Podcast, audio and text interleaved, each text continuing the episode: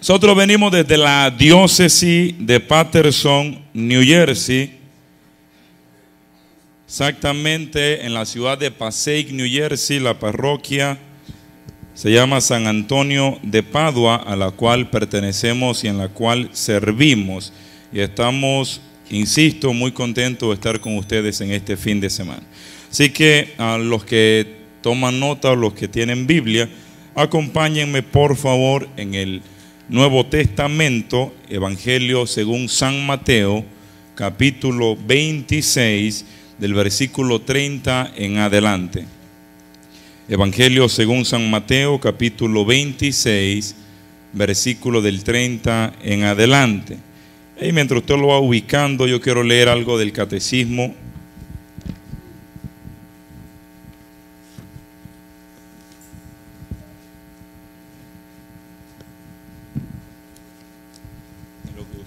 lo ubica ahí, yo quiero leer sobre la gracia, que es el tema que vamos a tratar, el catecismo de nuestra iglesia católica, que yo siempre le digo a la gente, catecismo no significa que es de los niños, catequesis de niños, sino que el catecismo de la iglesia católica es este libro que compone o contiene todo lo que tiene que ver con la, la doctrina, las verdades de fe, lo que la iglesia ha establecido como verdad de fe. Entonces, si tenemos alguna duda sobre cualquier tema en específico, en la mayoría de los casos, vamos a encontrar la respuesta en el catecismo de la Iglesia Católica. Entonces, en el numeral, aquí no lo llamamos capítulo, como llamamos en la Biblia, sino que lo llamamos numeral. En el numeral 1996 y en siguiente, habla sobre la gracia y dice, el numeral 1996 dice nuestra justificación es obra de la gracia de Dios. La gracia es el favor, el auxilio gratuito de Dios que nos da para responder a su llamado, llegar a ser hijos de Dios, hijos adoptivos, partícipes de la naturaleza divina de la vida eterna. La gracia es una participación en la vida de Dios nos introduce en la intimidad de la vida trinitaria por el bautismo, el cristiano participa de la gracia de Cristo, cabeza de su cuerpo, como hijo adoptivo, para ahora llamar Padre a Dios. Y continúa, simplemente una manera. La cuestión es que lo define como la gracia, un favor o un auxilio gratuito. Los estudiosos hablan sobre la gracia y dicen que la gracia es ese favor recibido de manera gratuita que no se merecía. Entonces, la gracia es un favor que recibimos que en muchos casos se supone no merecíamos. Así que entonces, teniendo esa idea, vamos a entrar al texto del Evangelio sobre el cual vamos a hablar este personaje súper conocido en el día de hoy. Así que una vez más, San Mateo capítulo 26, versículo del 30 en adelante. Proclamamos la palabra en el nombre del Padre, del Hijo y del Espíritu Santo. Después de cantar los salmos, se fueron al monte de los olivos y Jesús les dijo, todos ustedes van a perder su fe en mí esta noche. Así lo dicen las escrituras mataré al pastor y las ovejas se dispersarán. Pero cuando yo resucite, los volveré a reunir en Galilea. Pedro le contestó, aunque todos pierdan su fe en ti, yo no la perderé. Jesús le dijo, te aseguro que esta misma noche, antes que cante el gallo, me negarás tres veces. Pedro afirmó, aunque tenga que morir contigo, no te negaré. Y todos los discípulos decían lo mismo. Palabra del Señor. Regálele un aplauso a este santo evangelio, por favor.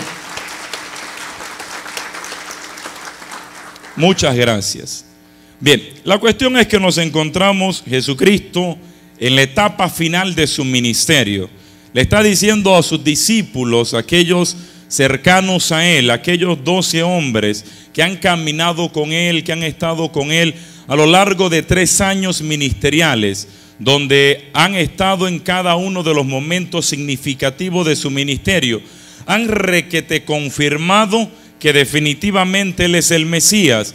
Lo han visto sanar enfermos, lo han visto echar fuera demonios, lo han visto calmar los vientos y los mares ante una orden.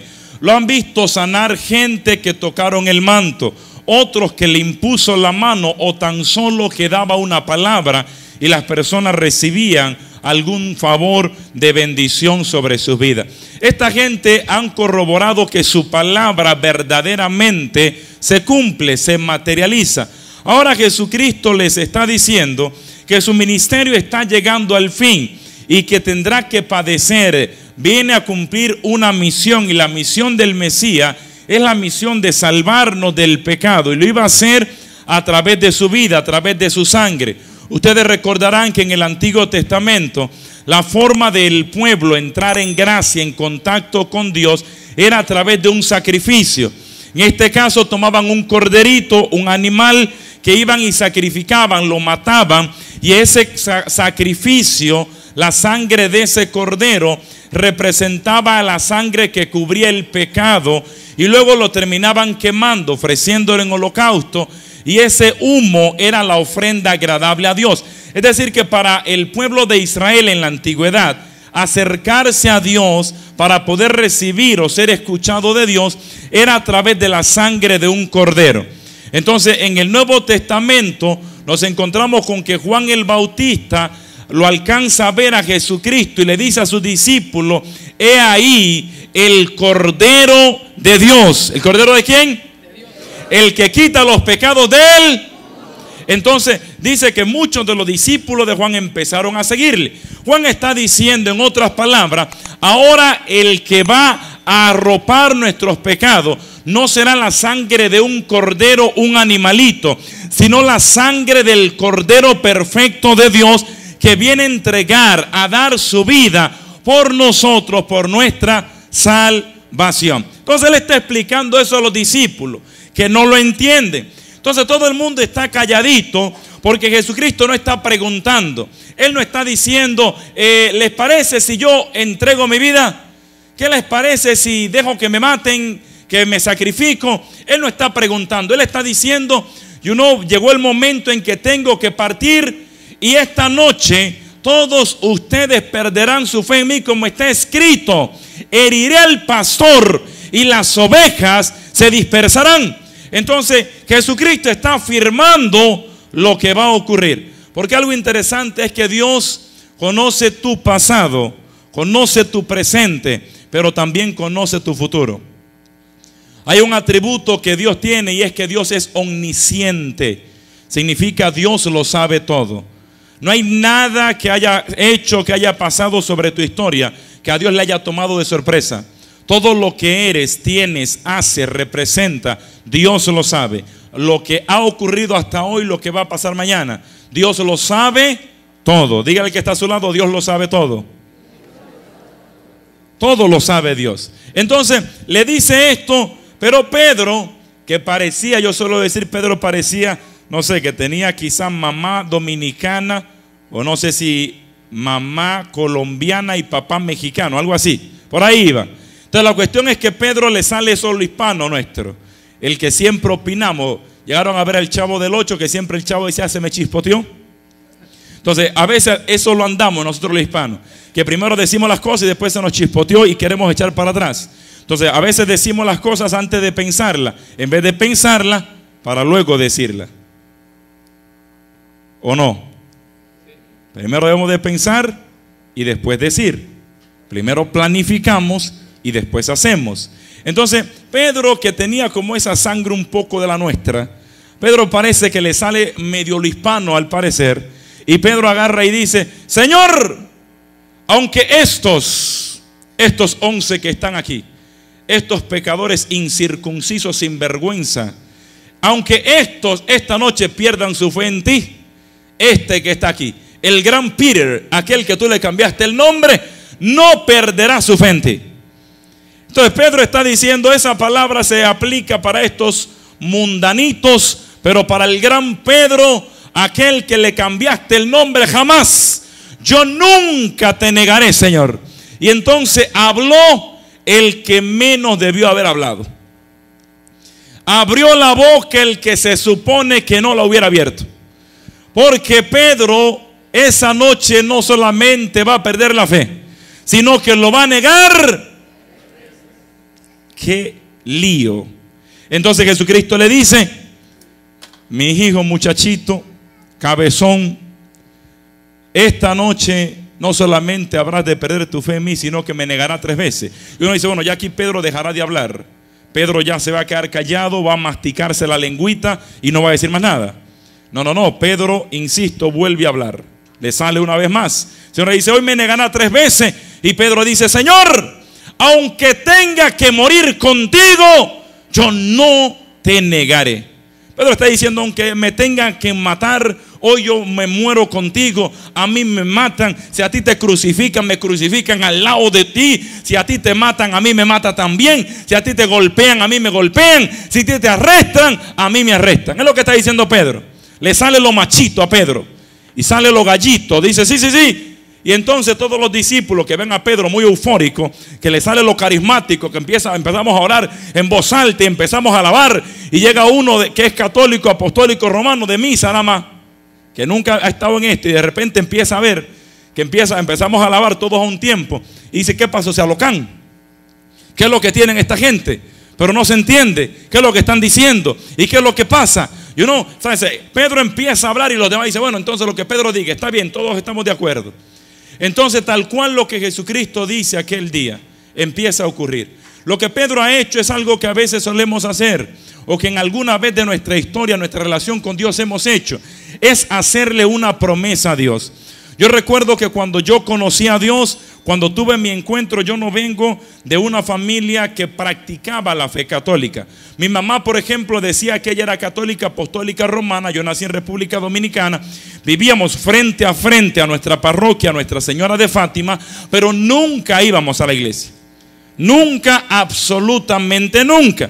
Pero mi mamá, como buena católica apostólica romana, mi mamá entendía que el compromiso era que su hijo hiciera la primera comunión, entonces los domingos nos levantaba y nos decía, vayan a la catequesis, nos cambiaba, nos preparaba, cruzábamos al frente a la catequesis, íbamos dos o tres semanas y luego dejábamos de ir.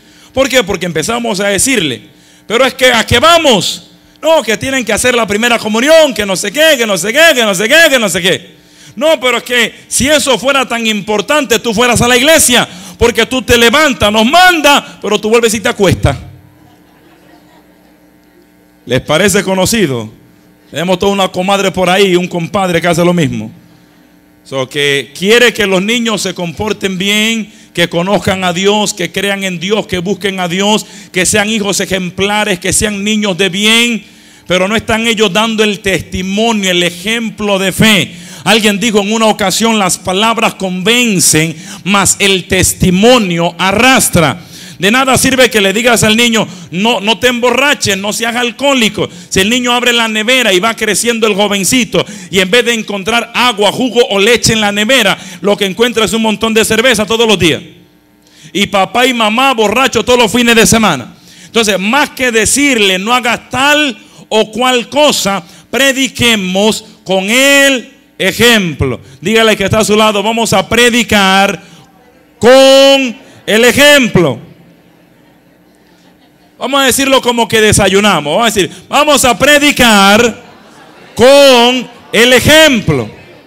Entonces la cuestión es que voy creciendo un poco más y luego me meto a la iglesia, no por amor a Dios, ya tenía unos 14, 15 años por ahí, me meto en la iglesia no por amor a Dios, sino porque me enamoré de una muchacha que iba a la iglesia.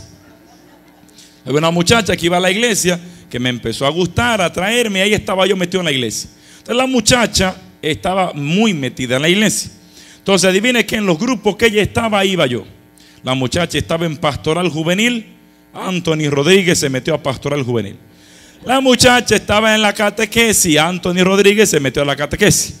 La muchacha estaba en, era de los lectores, de los proclamadores de la palabra. El papá de ella, el futuro suegro que yo profetizaba, mi suegro será ese, era el que daba el taller. Adivine qué, allá estaba yo sentado, me daba terror, nervio, creía que me iba a morir si me paraba enfrente mientras estudiaba era un problema cuando me tocaba pararme al frente del salón de clase para hacer una exposición. Los nervios me traicionaban, me volvían un desastre. Nadie entendía lo que yo decía, era una locura total. Pero allí estaba yo, porque estaba enamorado. Y ese es el secreto de nosotros con Dios, enamorarnos todos los días más de Dios. Porque aquel que está enamorado va a venir a la iglesia, no importa que tenga problema o que no tenga problema. No importa que todo ande patas para arriba o todo ande bien. El que está enamorado quiere estar cerca de su ser amado. Y si amamos a Dios, vamos a estar en la casa de Dios todos los días de nuestra vida. Vendremos el domingo a participar de la Santa Eucaristía. Pero cuando hay grupo de oración, cuando hay retiro, cuando hay actividades extra, también participaremos porque estamos... ¿O ustedes no están enamorados acá? Dígale que está a su lado, yo no sé tú, pero yo estoy enamorado de mi Señor.